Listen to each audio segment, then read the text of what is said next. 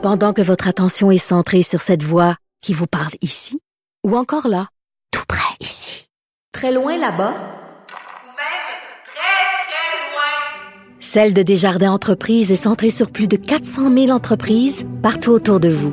Depuis plus de 120 ans, nos équipes dédiées accompagnent les entrepreneurs d'ici à chaque étape pour qu'ils puissent rester centrés sur ce qui compte, la croissance de leur entreprise. Pas comme les autres. Mario Dumont et Vincent Dessureau. Des propos crédibles, avec des fois un brin de sarcasme. Ben, quand les nouvelles sont moins crédibles. Mario Dumont et Vincent Dessureau. Cube Radio. C'est le moment de parler sport. On rejoint Jean-François Barry. Salut. Hey, bonjour messieurs, comment allez-vous? Moi, je- on va très bien, mais aujourd'hui, Jean-François, tu, euh, dans ton blog sport, euh, tu nous as euh, réservé un invité de marque. Ben oui, certainement notre euh, champion du monde, champion canadien, champion olympique, le skieur acrobatique Michael Kingsbury est avec nous. Malheureusement, c'est pas pour euh, une bonne raison, j'aurais préféré parce qu'il vient de gagner une compétition, c'est qu'il est arrivé un incident, euh, deux vertèbres de fracturées. Il va pouvoir nous en dire plus sur sa blessure. Salut Michael, tout d'abord. Salut, ça va bien? Ben ça va, c'est à moi de te demander ça. Comment ça va? Qu'est-ce qui est arrivé à l'entraînement là du côté de la Finlande? Ah, ouais, ça va bien mentalement, physiquement un peu moins bien. Là. Le, le dos, euh, le dos, il fait mal un peu. Euh, en fait, ce qui s'est passé, c'est en, en entraînement en Finlande, euh, j'ai sauté peut-être un petit peu trop gros en haut. Puis à mon, à mon atterrissage, j'ai atterri sur une bosse, en fait, de, dans la face d'une bosse. Puis j'ai, euh, comme on, appelle en termes de, ski de bosse, j'ai fait un punch front. Donc dès que mes skis ont touché à la bosse, je suis parti vers l'avant. Puis pour protéger euh, ma tête et mon cou, euh, j'ai vraiment pris tout l'impact avec mon dos. Puis sur le coup, j'ai perdu le souffle. Puis c'est après qu'on est allé à l'hôpital, puis on a pris un scan, qu'on s'est rendu compte que j'avais deux deux vertèbres de, euh, T4 et T5 dans mon dos. Euh, la bonne nouvelle, c'est que ça a touché aucun de de mes nerfs. Euh, puis c'est vraiment au bout, en fait, euh, de, de, de mon dos sur euh, l'apophyse épineuse euh, qui a été fracturée à deux endroits. Donc, j'ai pas besoin de, de, d'opération, rien. Ça fait mal, mais en même temps, c'est six semaines avant que, que je reprenne les activités physiques. Donc, ça se fait ça se fait quand même relativement bien.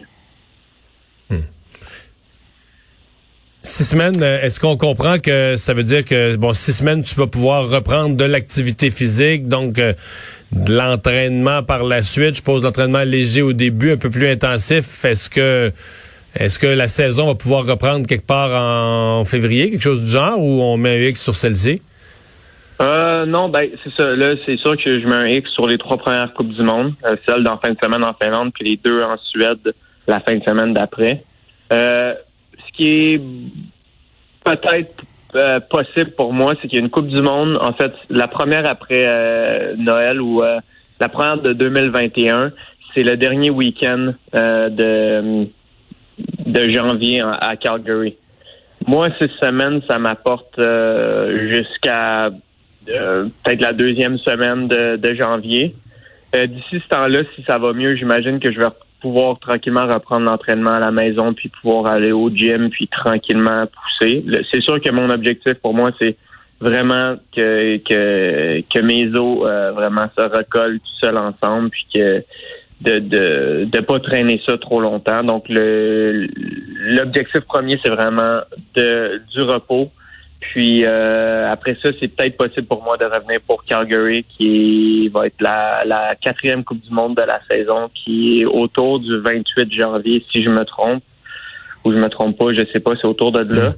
Puis, euh, mais le, le but, c'est pas de revenir trop vite, c'est de, d'être capable de revenir, puis être capable de, de, de faire des performances qui vont qui vont pouvoir m'amener sur le podium. Est-ce que tu portes une espèce de corset, quelque chose, là, en attendant? Est-ce qu'il y a quelque chose à faire pour euh, stabiliser Non, ça? Non, présentement, je- euh, j'ai j'ai pas besoin de, de corset. Je te dirais que ben c'est sûr que là, ça fait depuis dimanche dernier que j'ai eu euh, l'accident. Donc euh, tranquillement, je commence à trouver comment euh, avoir des positions confortables pour dormir, euh, Parce que c'est très, c'est, c'est, je- je- j'en ai connu là, des gens qui ont vécu ça. C'est très, très, très douloureux, là, une vertèbre cassée, là. Ah. terrible. Ouais. ouais, non, c'est c'est c'est pas agréable. J'ai l'impression d'avoir un couteau dans mon dos euh, 24 sur 24. C'est drôle, c'est la même image.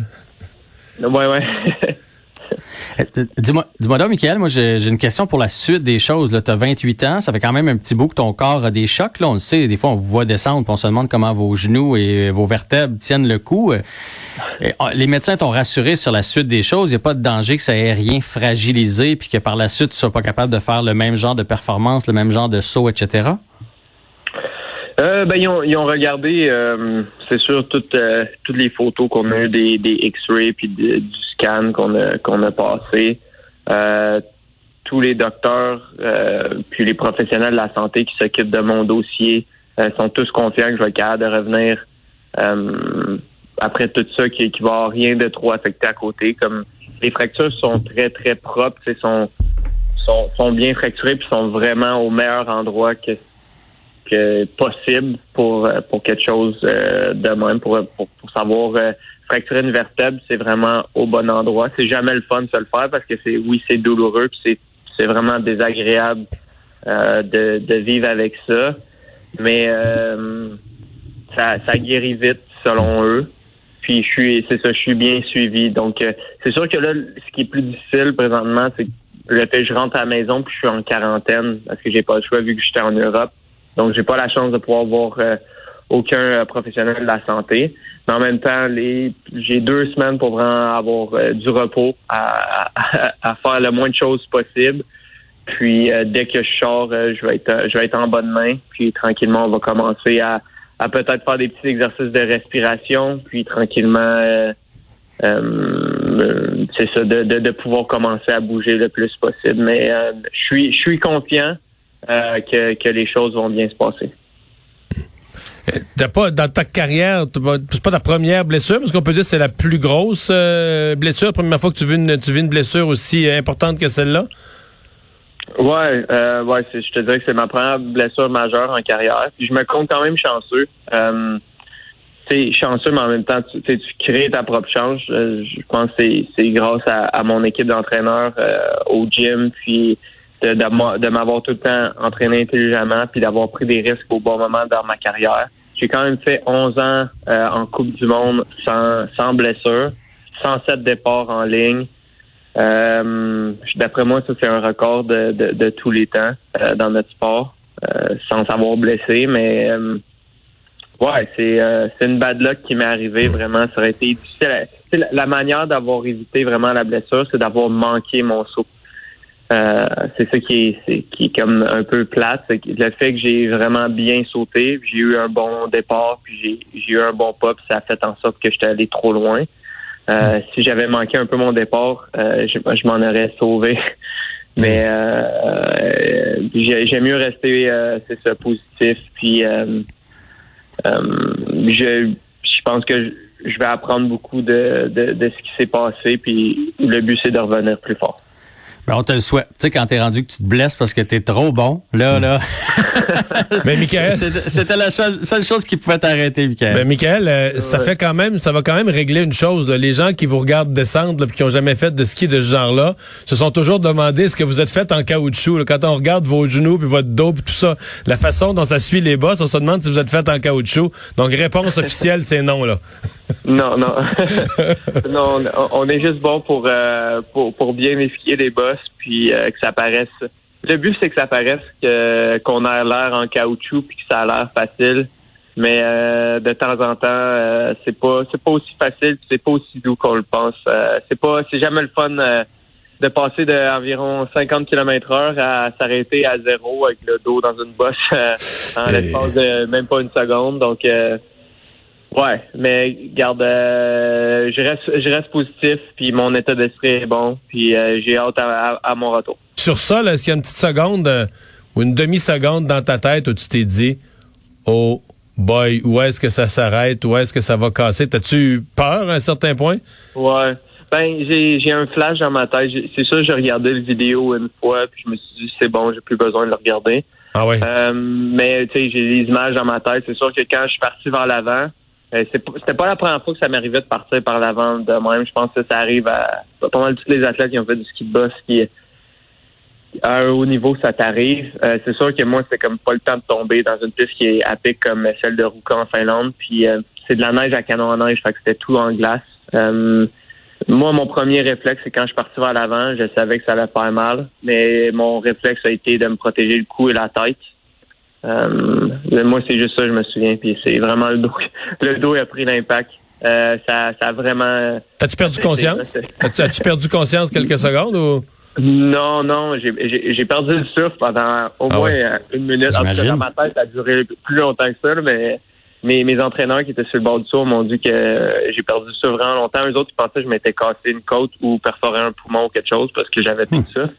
Mais euh, c'est ça, on a fait tous les tests après, puis c'était vraiment juste euh, juste les vertèbres de fracturer. Donc, euh, Ben, moi, tu me le comptes, ça me fait mal, Michael. Oui, ouais, ouais, ouais. euh, ouais, j'ai pas envie de revivre ça, mais en même temps, euh, c'est quand tu fais du sport qui est extrême, tu sais, ces choses-là peuvent arriver. Puis, euh, faut que tu sois conscient de ça. Puis, je pense aussi, tu sais, peut-être c'était une manière de me rappeler que que c'est dangereux ce que je fais, puis peut-être que je prenais un petit peu trop pour acquis euh, le, le, le fait que je pouvais me blesser. Euh, mais c'est- en tout cas, euh, je suis content que d'être d'être sur mes deux pieds quand même, puis que, que ce soit six semaines, puis qu'on peut passer peut-être à autre chose euh, euh, en- au mois de janvier.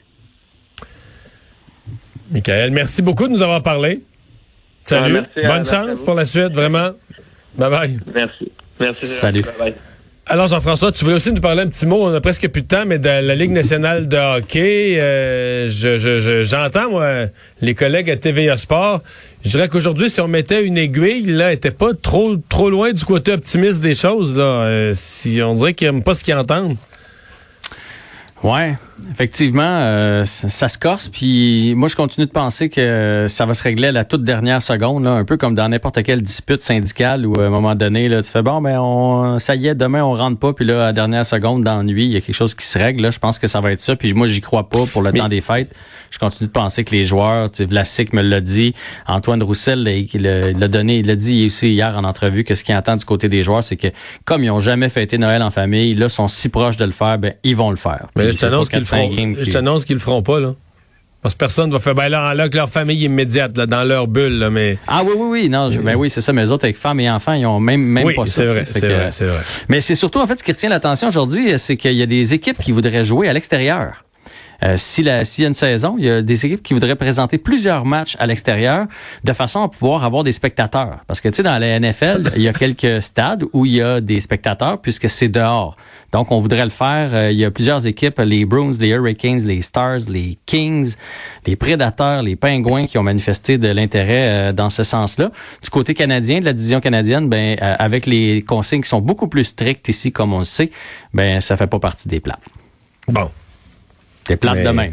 T'as-tu déjà regardé euh, J'ai déjà fait ça moi, dans mon village natal, regarder un match de hockey, genre au carnaval à Kakuna, euh, sur le bord de la bande dehors, là, pas bouger. Ouf, oui. Je veux dire, t'es. C'est déjà dur au football en- à la fin de l'automne. Oui, mais je veux dire, t'es gelé, là, mettons, maximum à première mise au jeu, mettons, après 2 minutes 20 de jouer, il y a hors-jeu, là, puis à la mise au jeu, tu dis, ah, je vais rentrer dans le chalet, je vais rentrer dans le chalet, là, tu peux pas rester immobile de même, debout, à regarder du hockey.